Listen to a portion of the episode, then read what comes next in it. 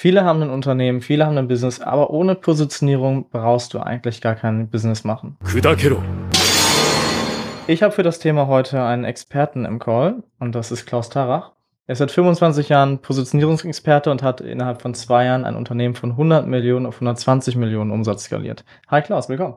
Hallo Max, ich freue mich, dass ich heute hier bin und über mein Lieblingsthema Positionierung sprechen darf. Ja, das freut mich auch sehr. Ein super wichtiges Thema und da werden wir sicherlich einige interessante Sachen raushauen können. Ja, Positionierung, dein Lieblingsthema. Warum ist Positionierung deiner Meinung nach so wichtig? Das ist, glaube ich, eine der, der wertvollsten Fragen, die man überhaupt stellen kann. Und ich sage immer, Positionierung musst du mit dem Fundament eines Hauses vergleichen. Ja, du kannst ein Haus auf Sand bauen, du kannst das auf ein Bambusgestell packen, aber du brauchst im Prinzip ein Fundament wie aus Beton gegossen, das absolut stabil ist und das dir die Sicherheit gibt und das dir vor allen Dingen auch die Klarheit darüber gibt, was du eigentlich für wen machst. Und das Spannende ist, ich hätte, glaube ich, vorgestern jemand gefragt, sag mal, wie, wie kann man eigentlich Positionierung noch beschreiben? Und sage ich immer, es ist ganz einfach. Du positionierst dich vor den größten Job to be done oder für den größten herausfordernden Wunsch deiner Zielgruppe als derjenige, der diesen Job als bester lösen kann. Ja, das klingt sinnvoll. Vor allem dieses Fundament, super, super geiler Vergleich. Und was da auch viele vergessen ist, dieses Fundament, das steht zwar, aber da muss immer wieder was gemacht werden, weil der Boden verändert sich, es kommen Wettereinflüsse von außen, irgendwas muss, es muss einfach immer wieder angepasst werden. Beim Haus jetzt weniger als beim Business diese eigene Positionierung, die machst du nicht einmal und hast dann drei Jahre Ruhe. Da musst du dauerhaft und kontinuierlich dran arbeiten, musst immer wieder den Status quo hinterfragen und immer wieder anhand von Feedbacks des Marktes und der Kunden und auch beim Wettbewerb darauf reagieren, okay, wie kann ich mich noch besser positionieren, um das noch einfacher für andere greifbar zu machen. Damit mein Fundament einfach stabiler ist und stabil bleibt. Das ist ganz wichtig. Ja, würde ich zu 100 Prozent unterschreiben. Du hast was ganz Wichtiges gesagt selbst wenn du mit deiner Dienstleistung so glaubst, gleich bleiben zu können, was sich immer und immer wieder verändert, ist der Markt. Deine Kunden, die Geschäftsmodelle deiner Kunden, die Herausforderungen deiner Kunden, die Aufgaben, vor denen, die vor denen stehen. Ich meine, vor zehn Jahren hat kein Mensch wirklich intensiv so wie heute über Content gesprochen. Heute ist die Aufgabe eines jeden Mittelständlers, sein Image, seine Reputation über Content zu steigern. Das heißt, das verändert sich. Und wenn du dann positioniert bist, der jemand, der nur offline arbeitet als Beispiel, bringt dir das gar nichts. Das bedeutet, Du kannst es einmal eingießen, das Fundament, du musst aber trotzdem in der Lage sein, es immer wieder und vor allem relativ schnell an Marktgegebenheiten anzupassen. Ja, absolut. Und vor allem, was du gerade gesagt hast, Content, ganz wichtiges Thema, weil diese Positionierung ist ja nicht nur das Fundament für das ganze Geschäftsmodell, sondern auch für Marketing und Vertrieb. Weil was soll denn Marketing machen, wenn niemand weiß, wie man positioniert ist? Was sollen die denn machen? Die können nichts machen. Und Vertrieb, ja, die rufen dann kalt vielleicht auch noch Tante Emma an. Ja, hier wollen sie mal gar nicht die Zielgruppe, weil sie gar nicht verstehen, also weder Marken Vertrieb verstehen, was machen wir hier eigentlich genau? Das fehlt ja bei ganz vielen. Frag mal von diversen Unternehmen die Mitarbeiter, was macht ihr? Die können jetzt nicht wie eine Pistole geschossen sagen, weil die keine Ahnung haben. Wie sollen die denn Marketing oder Vertrieb dafür machen? Das geht ja gar nicht.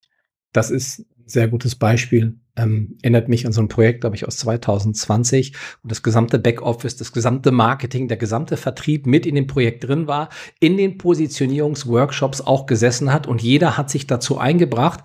Und das Angenehme war oder das Produktive war, alle haben sich abgeholt gefühlt. Und in dem Moment, wo die, wo die Menschen und die Mitarbeiter verstehen, ach, da geht die Reise hin, das ist das Ziel eines Positionierungsworkshops, da wollen wir eigentlich hin, dann siehst du auch überall nur noch strahlende Gesichter statt irgendwelche Sorgefalten auf der Stirn. Und das ist so ein bisschen auch, was ich mittelständischen Unternehmen mitgebe. Das ist keine Sache. Natürlich entscheidet der Chef, der Geschäftsführer oder die Geschäftsführerin entscheidet. Mitmachen muss der gesamte Marketing, der gesamte Vertrieb, zumindest die Verantwortlichen aus dem Bereich, um das einmal wirklich das Wissen zu verankern, das Verständnis zu verankern und die, die Vorgehensweise, ich sag mal, diese, ja, die, die Big Five der Positionierung zu implementieren. Wenn das einmal kapiert ist, dann funktioniert das ganz geschmeidig. Ja, absolut. Weil das ist eine Klarheit, die hat dann jeder Einzelne und wir Menschen lieben Klarheit. Wenn wir ein klares ein Ziel haben, einen klaren Weg, kein Nebel, dann gehen wir doch hin. Wenn Nebel, dann zögern wir. Und das ist im, äh, für, für Kunden noch viel wichtiger. Die Klarheit kommt durch die Positionierung. Das ist so essentiell. Deshalb sage ich ja, man braucht eigentlich gar nicht anfangen. Und gerade wenn man das alles äh, koppelt, äh, Vertrieb ruft an, hat vielleicht ein A, B und äh, C-Skript. Was funktioniert besser? C. Marketing hat äh, Content-Arten. Was funktioniert besser? Okay, setzen uns wir zusammen. Hier, in den letzten drei Monaten haben wir das in Marketing gemacht, das ging gut. Vertrieb hat das gemacht, das ging gut. Dann kannst du es wieder evaluieren und wieder schärfen. Das ist wie so ein, wie so ein japanisches Katana, wo du einfach immer schärfst. Es wird immer, immer schärfer. So sehe ich das. Und gerade hast du die, die Big Five der Positionierung angesprochen. Was sind denn die so konkret? Ja, dieser Big Five-Ansatz, äh, den, den habe ich irgendwann mal, glaube ich, aus dem Buch von John Stralecki, Big Five for Business, Big Five for Life, übernommen, schon ewig her. Und die Big Five der Positionierung, wir können mal einen Punkt nach dem anderen abarbeiten. Immer die erste Frage ist, wer ist wirklich meine konkrete Zielgruppe oder wer ist meine konkrete Nische? Was ich damit sagen will, ist, ähm, du kannst eben nicht everybody's darling sein. Irgendein Tod musst du sterben, selbst wenn du Maschinenbauer bist und glaubst, aber wir haben was schon seit drei Generationen gemacht. Dann ist immer wieder die Frage, wer ist die konkrete Branche? Wer ist die konkrete Nische? Und innerhalb dieser Nische können wir das noch in irgendeiner Form weiter einverdichten. Und wir haben ja eben das Thema Klarheit gehabt. Dieser erste Punkt, der, der oft dafür, dass die meisten Menschen sich die Füße brechen, weil du musst halt eine Entscheidung treffen, du musst dich festlegen und das können die wenigsten. Selbst wenn du ein etabliertes mittelständisches Unternehmen mit 10 oder 20 Millionen Euro Umsatz hast und sagen, okay, mit wem würdest du denn tatsächlich am liebsten zusammenarbeiten? Dann kommen dann oft vage Aussagen dabei raus. Ich frage immer, okay, was ist die konkrete Nische? Wie kriegen wir das weiter einverdichtet? Und das ist, das ist ein bisschen anstrengend am Anfang, aber das macht in der Regel auch ganz, ganz viel Spaß. Und wieder zum Punkt von dir, der war ganz wichtig zurück, das gibt dann halt Klarheit. Ja, ja, ganz genau. Es gibt Klarheit. Es gibt Klarheit für jeden. Okay, wir wollen die erreichen. Das heißt, wir machen das so. Mhm. Wir müssen mit denen so umgehen. Und nicht diese, diese ganzen Mittelständler sind ja auch groß, so ein Bullshit-Zielgruppenverständnis. Äh, die, ja, hier Persona X, ja, der ist 40 plus, cool, hat eine Familie, interessiert mich gar nicht. Damit kann ich nichts anfangen, ob der verheiratet ist, wo der wohnt in München, dass der eine Einzimmerwohnung ist, interessiert mich, damit kann ich nichts anfangen. Sag mir doch mal, wer deine Zielgruppe ist. Das können die wenigsten. Das mhm. kann eigentlich keiner. Niemand weiß wirklich. Und wenn das Schlimmste, wenn sie sich eine Zielgruppe vorstellen, die sie gerne hätten, die aber gar nicht existiert. Das ist das Allergeilste. ja, das, hatte ich immer erlebt, ey. Das ist so geil. Da hast du ähm, Luxus und Vegan zusammen gehabt, aber so völlig vorbei. Also die Zielgruppe gab es nicht. Das ist eben das Problem. Das sind dann eben die, ist ja auch immer sehr tragisch, die eine Idee haben, das umsetzen wollen, aber eben die Positionierung nicht gemacht haben. Und bevor man überhaupt anfängt zu produzieren, muss man eben diese Positionierung haben und die konkrete Zielgruppe kennen. Ja. Da haben wir Punkt 1, Zielgruppen kennen, ist ganz, ganz wichtig, Nische, absolut. Punkt 2, was wäre das? Punkt, da fangen die meisten an, ein bisschen zu schmunzeln und sagen, ach, wieso, das müssen wir auch machen. Der Punkt 2 lautet, was ist denn der Job to be done deiner Zielgruppe, deiner Nische mit der höchsten Priorität? Ich sage oft mit der Priorität 1. Was meine ich damit? wenn du, wenn du durch LinkedIn scrollst, siehst du ganz viel, ja, du musst über die Probleme, du musst über die Wünsche deiner Zielgruppe schreiben. Nein, musst du gar nicht. Was du herausfinden musst, ist, wenn jemand als Beispiel jetzt vorm Umzug steht, ich bin halt vor, vor einer Woche bin ich umgezogen, meine Aufgabe war, von Warstein nach Münster zu ziehen. Und mein Painpoint war vielleicht, ich hatte nicht rechtzeitig mich nach einem Umzugsunternehmen umgeguckt und mein Problem zu diesem Job to be done ist ganz einfach, okay, wo kriege ich jetzt jemanden her, der das noch in der Kurze der Zeit umsetzt? Das heißt, der Job to be done in einer Zielgruppe, den herauszufinden, ist, ist das Wichtigste. Und wenn du den kennst, musst du die priorisieren. Oft ist das so, stell dir mal vor, jemand will Google Ads machen. Seine Aufgabe ist, Google Ads zu schalten. Dann hat er bestimmt eine ganze Reihe, mindestens sechs, acht, neun Aufgaben und die einmal durch zu priorisieren. Weil die Aufgabe, mit der höchsten Priorität ist die, die ihnen am meisten Probleme und Wünsche bereitet. Und die musst du lösen können. Die anderen sechs oder sieben interessieren an der Stelle erstmal nicht. Und deswegen gehört eigentlich zu diesem, sag ich mal, Job to be done mit der Priorität 1, gehören die anderen Big 2, 3, die jetzt noch folgen, der Positionierung auch. Das heißt, was ist denn jetzt das größte Problem, was er hat? Und jetzt wird's, jetzt, jetzt wird's spannend. Wenn der jetzt drei, vier, fünf Aufgaben hat, vor denen der Kunde steht oder die Kunden meiner Kunden stehen, dann ist es ganz, ganz wichtig, dass wir herausfinden, okay, welcher Job verursacht welches Problem im Kopf der Zielgruppe? Weil das bringt nichts, Probleme zu lösen, die nicht zu dem Job to be done mit der höchsten Priorität gehören, weil dann gibt das Durcheinander. Und ja, absolut, das, genau. Das erlebe ich immer wieder in den Workshops dann werden der Post-its an die Tafeln geschmiert und die Whiteboards, äh, Whiteboards werden vollgeschrieben. Der entscheidende Punkt ist, lieber Kunde, was ist der Job to be done deiner Zielgruppe mit der Priorität 1? Alles andere zählt im ersten Ansatz nicht. Richtig, das kann man sich vorstellen. Du hast auf der linken Seite hast du einen, einen A, auf der, auf der rechten Seite hast du ein B. Ja, ja, das ist eine Distanz. Der Job to be done des Kunden ist es, von A nach B zu kommen. Da ist, das ist auch so, das ist der Job to be done, das muss er machen. Das ist aber auch basierend auf einem Wunsch, den er hat. Aber es gibt ein Problem und das, dieses Problem, das ihn daran hindert, von A nach B zu kommen, das muss man adressieren und angehen. Wieder und wieder. Man muss die wie eine Artillerie be befeuern, dass man hier, ich kann das für dich lösen. Und dann machen, merken die irgendwann so, vielleicht auch bei Mittelstandswissen langsam nach Wochen oder Monaten, ah ja, mit dem sollten wir mal sprechen. Genau das. Und das ist so der absolute Punkt. Das finde ich immer so witzig wenn irgendwelche Copywriter, die die ersten drei, vier Bücher gelesen haben äh, oder irgendeinen Kurs gemacht haben, sich jetzt dann hinstellen, ja, du musst wissen, das ist auch bei Marketer auch so, du musst wissen, was, was dein Kunden nachts wach hält. Ey, nein, muss ich überhaupt nicht. Das hat doch gar nichts damit zu tun, was er für eine Aufgabe hat. Der kann privat Probleme haben, die mich gar nichts angehen, die doch gar nicht wichtig für meine Aufgabe sind die denken immer alle, dass jeder Geschäftsführer oder, oder Führungskraft, das sind ja meistens die Zielgruppen der Leute auf LinkedIn, äh, das alles mit nach Hause nimmt. Nein, tun sie nicht. Und da merkst du einfach, die haben überhaupt keine Ahnung eigentlich von dem, was sie tun, weil sonst würden sie das gar nicht von sich geben. Ja, das ist eine der wichtigsten Aussagen, glaube ich, ähm, äh, aus diesem Podcast allein schon heraus. Wenn, wenn ein Geschäftsführer die, die Marktposition seines Unternehmens verbessern ist, wenn der bessere Preise durchdrücken will, wenn der sein ähm, Ergebnis vor Steuern und Zinsen verbessern will, dann hat er jede Menge Aufgaben dazu und zu jedem dieser Teilbereiche eine Aufgabe mit der höchsten Priorität. Wenn der nachts nicht schlafen kann, weil der keine Ahnung beim Golfen sich den Rücken verdreht hat oder weil der vielleicht Ärger mit seiner Frau hat oder die Kinder äh, stehen vor einer schwierigen Entscheidung im Studium ins Ausland zu gehen und dann macht sich Gedanken, wie er als Papa das hinkriegt, dann ist das, ist das völlig losgekoppelt und losgelöst. Und das kommt so ein bisschen bin jetzt mal etwas polarisierend aus der Coaching-Bubble, wo diese Frage ständig gestellt wird, was hält dein Kunden nachts wach, geht dich nichts an. Deine Aufgabe ist, das Problem deines Kunden zu lösen, den Job zu lösen und sich nicht darüber Gedanken zu machen, wo der, ähm, äh, warum, äh, warum der nachts nicht schlafen kann. Es sei denn, du bist ein Schlafberater. Dann lachen die meisten immer, ne? Ja, Schlafberater weiß ich nicht. Also finde ich auch, das, gut, das ist ein anderes Thema, finde ich auch echt lustig, dass, dass Leute dafür Geld bezahlen, aber anyway, hast du wirklich einen guten Punkt genannt. Das ist so ein aus der Coaching-Bubble, die alle natürlich ein Riesenproblem haben, nämlich alle das gleiche, wie kriege ich den nächsten Kunden? Weil die von einem zum anderen Hechten keine Ergebnisse abliefern, in der Regel, und dann zum nächsten Hechten. Natürlich, die strugglen die nehmen das natürlich mit, weil deren Hauptprio ist ja, dass das Geschäft nicht läuft. Klar, da kann man das machen und da ist eben die die die große Problematik bei der Coaching-Bubble, um da kurz einmal abzuschweifen. Die wissen ja gar nicht, wie Unternehmer denken. Die die wissen ja gar nicht, wie Unternehmen als Konstrukt überhaupt funktionieren.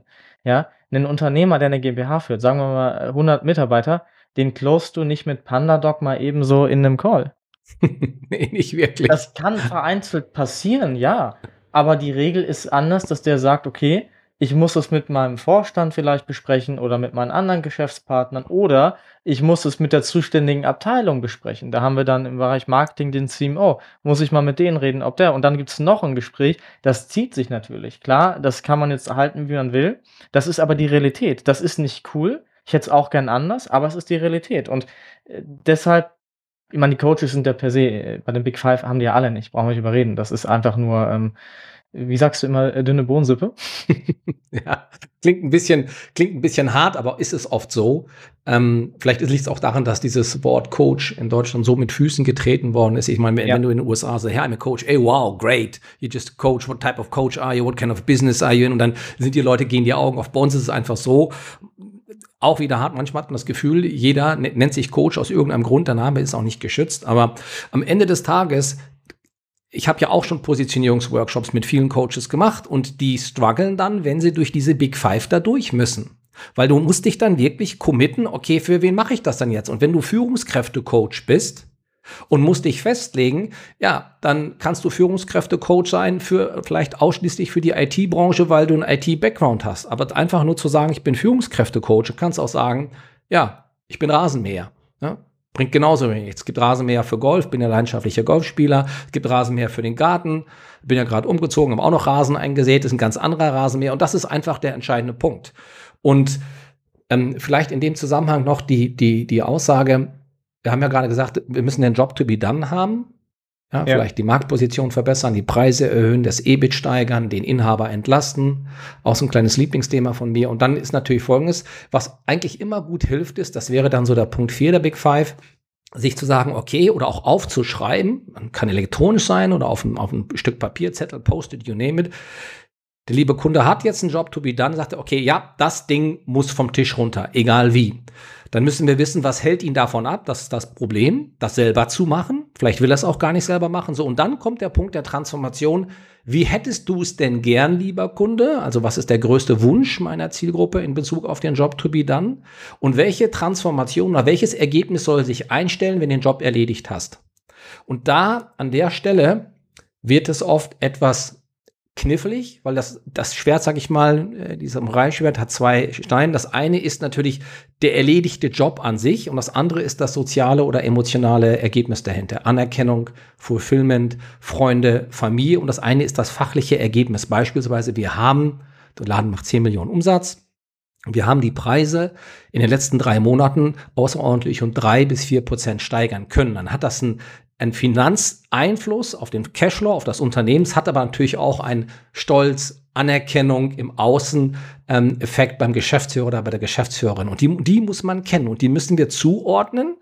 Und deswegen kann man da sauber strukturiert durcharbeiten, weil du musst ja wissen, wo will der dann hin und wie soll sich das für den anfühlen. Ja, ja, super zusammengefasst. Das ist äh, einfach unterschreibbar, genau. Aber das ist eben, das ist eben der, der, der ganz wichtige Aspekt, diese, diese tiefen Fragen sich zu stellen. Und da kann man auch einfach mal mit Leuten sprechen. Ja? Wenn, du, wenn du zum Beispiel eine neue Zielgruppe erschließen möchtest, als beispielsweise Unternehmensberater, möchtest für äh, Content für Unternehmensberater erstellen um, und du hast wirklich überhaupt keine Ahnung, dann such dir welche, frag, mach Outreach, hey, hier, das und das, ich würde gerne ein Gespräch, fünf Minuten, stellst Fragen und dann weißt du es. Ja, das ist ganz, das ganz ist, wichtig. Das ist so. dann, dann weißt du es einfach. Ich meine, diese dass Positionierung nicht einfach ist, das, das ist bei jedem so. Ich meine, ich habe das ja auch gemacht mit dir. Wir waren dann irgendwie, glaube ich, bei 40 Seiten in dem, in dem Google Doc. Aber es ist eben notwendig, sich damit auch tiefgreifend zu befassen. Ja, und es Ich kenne welche, die haben, die haben drei Seiten ausgefüllt. Das ist ein Unterschied. ja, klar, am Ende die Menge macht's, weil du einfach jede Menge Input kriegst. Und wie du schon sagst, wenn du es selber nicht weißt, frag deinen Kunden oder in Klammern potenziellen Kunden. Wenn du weder Kunde noch potenzielle Kunden hast, dann vernetz dich mit der Zielgruppe und frag die. Und wenn du es richtig machst und dich äh, vernünftig mit den Menschen vernetzt und begründest, warum du die fünf bis sieben, acht Minuten der Lebenszeit brauchst, ist das auch ganz wichtig. Aber nicht aber, sondern und noch ein ganz wichtiger Punkt in dem Zusammenhang, wenn du jetzt ein mittelständisches Unternehmen hast, kann Immobilienmakler sein, kann ein IT-Unternehmen sein oder ein Unternehmensberater, spielt keine Rolle, ist das ja oft so, dass die bestehende Kunden haben. Und hier an der Stelle wird es dann spannend, wenn man sagt, okay, so wie grenzen wir uns jetzt wirklich messerscharf vom Wettbewerb ab? Immobilienmakler haben Unmengen an Wettbewerb, der Markt verändert sich ohnehin. Und dann muss man sagen, okay, dann nehmen wir mal deine letzten 20 Kunden und die rufen wir an, nach einer bestimmten strukturierten Vorgehensweise und fragen genau ab, ne, was war eigentlich euer, eure Aufgabe, vor der ihr gestanden habt? In dem Zusammenhang ein Beispiel, da könnte man sagen, ja, das Haus verkaufen. Ja, aber das reicht ja nicht, weil die, keiner steht ja morgens auf und sagt, ich muss jetzt ein Haus verkaufen, sondern ja. der verkauft das Haus um, weil er älter wird, keine Lust mehr hat, kein körperlich nicht mehr in der Lage ist, Garten vor oder hinten im Haus zu machen, will sich verkleinern und sucht dann gleichzeitig auch noch eine 80 Quadratmeter Wohnung, in die er mit seiner Frau zieht. Das bedeutet, du musst den Job to be dann des Kunden kennen. Und das ist das Problem. Jetzt hat er das Haus verkauft, um an dem Beispiel zu bleiben braucht aber ein Apartment, wo er einziehen kann, weil er möchte nämlich mit Blick aufs Meer sein Lebensabend verbringen. Das Haus steht im Hinterland und möchte von 200 Quadratmeter auf 80 runter. Und genau das musst du kennen. Und 90 Prozent der Menschen machen genau das nicht. Und deswegen, vielleicht, vielleicht ist das auch so, dass wenn viele Menschen das Wort Positionierung hören, dass sie sagen, oh Gott, oh Gott, jetzt kommt der nächste Positionierungsberater, der nach dem Motto, welche Sau treiben wir denn jetzt durchs Dorf? Aber ich sage immer dieses Wort hm, validierte Positionierung macht den Unterschied zwischen vergleichbar und einzigartig, zwischen austauschbar und im Kopf der Zielgruppe den ersten Platz besetzen und zwischen gekauft werden und unter Wettbewerbsdruck verkaufen zu müssen. Richtig, richtig. Und das ist auch, äh, also ich versetze mich jetzt mal in die Lage von, so einem Unternehmen. Und dann kommt mir einer, der will mir wieder erzählen, wie toll seine, sein Content ist. Wenn er mir aber das, was du gerade gesagt hast, wirklich erzählt, guck mal, das sind die fünf äh, ähm, Big Five, das versteht ja jeder. Und dann auch noch, hey, wir nutzen, wir, wir, wir kontaktieren zusammen gemeinsam deine Kunden, um herauszufinden, damit wir deine so präzise dann sind die über, dann brauchst du auch gar nicht mehr irgendwelche äh, im, im, im Vertrieb diese Skripte dreimal ein Jahr abholen, um dann die Hoffnung zu haben, dass am Ende Jahr, dann sind die nämlich auch schon so, okay, das ist jetzt mal ein anderes Level, was hier stattfindet. Jetzt wird's interessant. Dann hast du einen ganz anderen Bezug zu denen und allein dadurch, durch diese, diese, das ist ja nur Worte, die du, die du rauspackst in dem Gespräch, mhm. hebst du dich schon von allen deinen äh, ab, alle, alleine wenn man das macht, hat man automatisch eine Abgrenzung zum Wettbewerb. Wenn man das jetzt macht als Positionierungsexperte oder als anderer Dienstleister, weil abgesehen von dir, äh, als Copywriter muss ich ja das auch wissen. Was macht eigentlich, ich muss ja den Job to be done meiner, also der Zielgruppe, meiner Zielgruppe kennen. In einem Auftrag. Ich muss mich ja immer reinarbeiten. Ist aber auch im Marketing, also jeder im Marketing oder was mit außen wird, muss das tun. Und das macht ja keiner. Und da hebt man sich so ab. Und ich denke, das wird auch tatsächlich jetzt gerade durch das KI-Zeitalter und da, wo auch viel Trust in Marketing-Experten, in Anführungszeichen Experten, verloren geht, bin ich mir sicher, dass das später auch ein Must-Have sein wird. In den nächsten ein, zwei Jahren wird das sicherlich langsam ankommen. Diese Tiefe, weil da scheitern alle dran. Da das ist, wirklich alle dran. Entschuldigung, dass ich die unterbrochen habe, aber genau da sitzt das Biest. Im Englischen sage ich immer, this is where the beast sits validiere deine Positionierung, validiere deinen Message Market Fit und validiere deinen Content. Und das ist, sag ich mal, das Content Creation, Copywriting, ähm, äh, Ghostwriting, Content as a Service ist ja dein Spezialgebiet und du musst überlegen, du musst ja auf irgendetwas aufbauen. Ja, und so, ja. so hat sich ja der Gedanke unserer Kooperation ergeben, dass man sagt, okay, aus einer validierten Positionierung ergeben sich die Content Pieces, die dann im Kopf der Zielgruppe tatsächlich Klick machen oder die obere Schublade besetzen. Und das muss aufeinander abgestimmt sein. Das, das ist wie so ein Zahnradsystem und das muss passen. Ja. Und wenn das nicht sitzt, dann muss man zurückgehen und das validieren. Das macht die Sache natürlich aufwendig. Allerdings hinten raus hat dann der Marketing, der Vertrieb, der Inhaber, das Gefühl und die Sicherheit, dass das Image gesteigert wird und dass die Themen bedient werden, die dann tatsächlich Klick machen. Ne, ich sage dann immer the moment when it clicks. Das macht dann im Kopf der Zielgruppe Klick. Und du hast ja vor kurzem, ich habe gestern, vorgestern irgendeinen Beitrag gemacht, wo auch steht, eine 60 Prozent der Entscheidung, der Kaufentscheidung im B2B ist im Buying Center, wenn es ein Buying Center gibt, bereits gefallen, bevor es zum ersten Call und zum ersten Meeting kommt. Und das ist die entscheidende Aufgabe von Positionierung und Content, dafür zu sorgen, dass diese 60 Prozent deinem Unternehmen gehören und dass du da oben die Nummer eins bist. Weil Vertrieb und Marketing, Silbermedaille, braucht kein Mensch. Bronzemedaille ja. schon gar nicht. Du musst die Nummer eins sein oder du hast keine Chance. Das ist richtig, absolut, ja. Das sind auch schöne Schlussworte, finde ich. Mhm wir können, also wir haben jetzt einige Sachen angerissen, die werden wir in der Folge nicht mehr besprechen, das machen wir in den nächsten Folgen. Wie zum Beispiel 60, 40 Prozent, das machen wir auf jeden Fall noch separat. Und ähm, wegen, wegen Wettbewerb, da können wir in der nächsten Folge mal über die Wettbewerbsanalyse durch KI. Oh ja, spannendes Thema. Ja, absolut. Können wir reden. Ja, das ist doch super. Das waren jetzt knapp 25 Minuten Mehrwert, den, den LinkedIn-Coaches in fünf Jahren nicht raushauen.